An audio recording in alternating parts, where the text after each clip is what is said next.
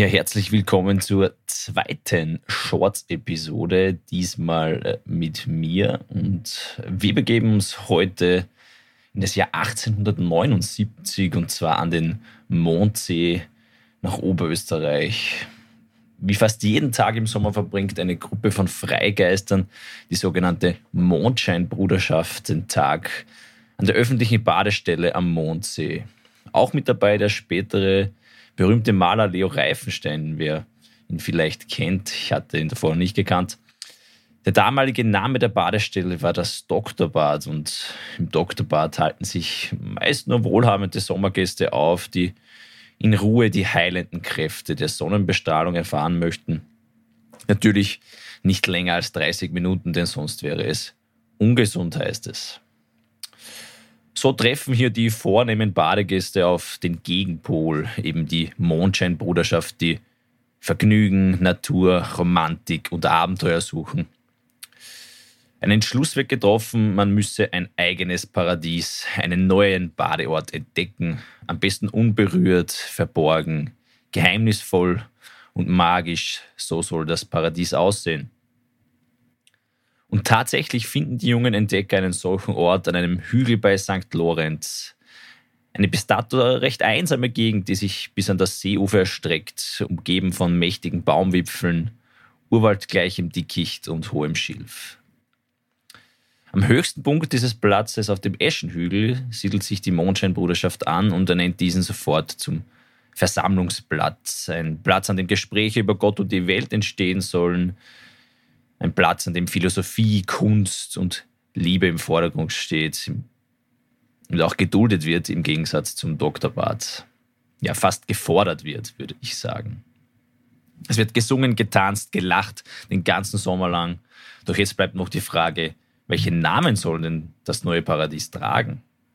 Es wurde lange diskutiert, viele Vorschläge eingebracht und wieder verworfen. Und dann kam die glorreiche Idee eines der Mitglieder ich zitiere, wir haben so lange gesucht, wie Christoph Kolumbus, als er Indien zu finden meinte. Haben wir nicht auch einen Christophorus in unserer Mitte, der uns so tapfer suchen half? Und ist es nicht ein herrliches Naturschauspiel, wenn sich die hohen Bäume unseres Landstriches pechschwarz vom glühend roten Abendhimmel abheben? So schlage ich vor, unser geliebtes Land Schwarzindien zu taufen. Ja, und so ist dieser Name auch entstanden und so wurde sofort eine Tauffeier inszeniert, die den Namen des neuen Ortes auf Schwarzindien festlegen sollte. Ein paar Tage später steuern drei Schiffe zum Eschenhügel hinauf mit dem Flaggschiff, das sie Santa Maria genannt hatten und mit einem roten Segel ausgestattet war. Am Versammlungsplatz wird in dieser Zeremonie zunächst ein, eine eigens entworfene Flagge gehisst, eine Urkunde aus Pergament vorgelesen auf der der Name des neuen Ortes und der Konquistadoren geschrieben stand, anscheinend in einem lustigen Mischmasch aus Hochdeutsch und Latein.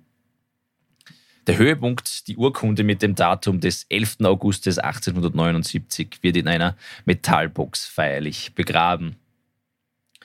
Doch ist Schwarzindien seit einiger Zeit kein Geheimnis mehr, denn viele der Einheimischen machten sich über das Treiben der sogenannten Schwarzindianer auf dem Eschenhügel lustig.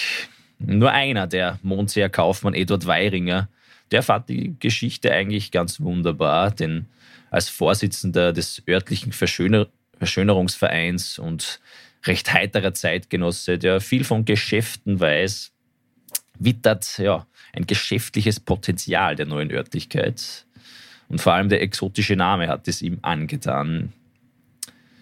Daraufhin äh, hat er große Pläne und erwirbt zunächst den gesamten Landstrich und lässt dort Bänke, Tische und schließlich eine kleine Hütte aufbauen, die er Jausenstation Schwarzindien nennt.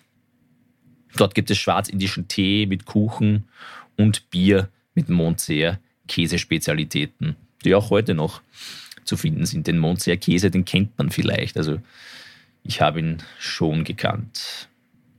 Schnell gibt es große Erfolge und so wird aus dem Trampel Trampelpfad von Mondsee nach Schwarzindien zunächst ein Wanderweg und später eine Straße. Weiringer hat weitere Ideen und lässt aus Holz menschengroße exotische Tiere anfertigen, was ich recht lustig fand. Somit zeichnet er den ehemaligen Eschehügel bald Tiere wie Elefanten, Schlangen, Löwen und Tiger, die perfekt nachgetreu angemalt wurden und somit ein schönes Ausflugsziel für Familien dort entstand. Weiringer dichtet als äh, Erziehungsmaßnahme für die bösen Buben, denn er war natürlich mit dem mit dieser, dem Getanze, dem wilden Getreibe auch nicht so recht zufrieden und wollte das mehr in einen Familienort umwandeln. Und so zitiere ich wieder einmal. Also er hat ein kleines Gedicht geschrieben. Die Buben, die Bösen, die schlecht schreiben und schlecht lesen, und die, die die Hosen zerreißen, die wird der Löwe beißen. Und die Mädeln, die Schlechten, die sich die Zöpfe nicht flechten, die sich die Kitteln zerreißen, die wird der Tiger beißen. Ja. Also er hat aber vermutlich auch sehr viel Humor, der Weiringer. Und ja, so vergehen die Jahre, das Geschäft läuft gut, doch es kommt noch besser, denn mit dem Bau der Salzkammergut-Lokalbahn von Salzburg nach Bad Ischl kommt mit viel mehr Menschen dorthin. Eine Haltestelle wird 1899, 1891 in Schwarzindien errichtet und von nun an wird Schwarzindien auch nicht mehr getrennt, sondern wie auch im Titel der Folge zusammengeschrieben. Und ja, mit dieser Eisenbahnstation geht der Name auch in die ganze weite Welt hinaus und einer der glücklichsten Tage für Weiringer passiert im Jahr 1900, als er aus Amerika eine Postkarte erhielt mit genau drei Worten aufgeschrieben. Heiterkeit, Schwarzindien, Österreich. Es hat ihm schon sehr imponiert, dass irgendjemand für ihn eine Karte schickt und mehr oder weniger ihm gratuliert, was er in Schwarzindien aufgebaut hat. Eine weitere lustige Geschichte über eine Postkarte ereignet sich einige Jahre später in der Zwischenkriegszeit. Eine in Schwarzindien ansässige Baronin erhält einen Brief äh, nach langen Umwegen, da Österreich zunächst nicht angeführt war. Und, äh, der Brief landet darauf äh, in Indien und zwar beim königlich britischen Postmeister in Bombay. Und der fand aber dann über Umwegen heraus, dass es in Österreich eben eine Eisenbahnhaltestelle mit dem Namen Schwarzindien gibt und sendete den Brief dann dorthin. Weiringer hat diese Geschichte leider nicht mehr miterlebt. Er, er, litt einige Jahre zuvor einen Schlaganfall bei einem Waldspaziergang. In seiner Tasche hatte er den Brief aus Amerika mit dabei.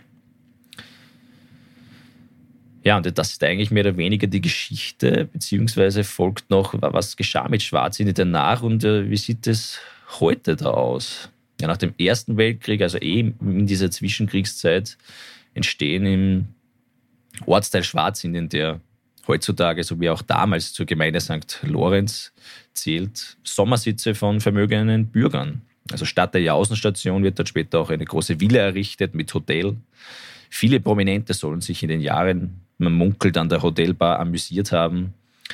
Ende der 70er Jahre schließt das Hotel schließlich und wird, äh, eine Anlage, wird zu einer Anlage mit Ferienhäusern umgebaut. Heutzutage ist Schwarzindien ein recht ruhiger Ort mit aber immer noch recht horrenden Immobilienpreisen. Aber wenn im Sommer der Wind richtig steht, kann man vielleicht am ehemaligen Versammlungsplatz erahnen, welchen Charme der Ort für die Mondschein Gemeinschaft ausgestrahlt hat. Und man spürt die Heiterkeit des Platzes. Möglicherweise liegt darunter vergraben noch die ursprüngliche Urkunde dieses besonderen Ortes, Schwarzindien. Und damit verabschiede ich mich auch von dieser kleinen Shorts-Episode und freue mich, wenn ihr uns nächste Woche wieder zuhört. Ciao, ciao.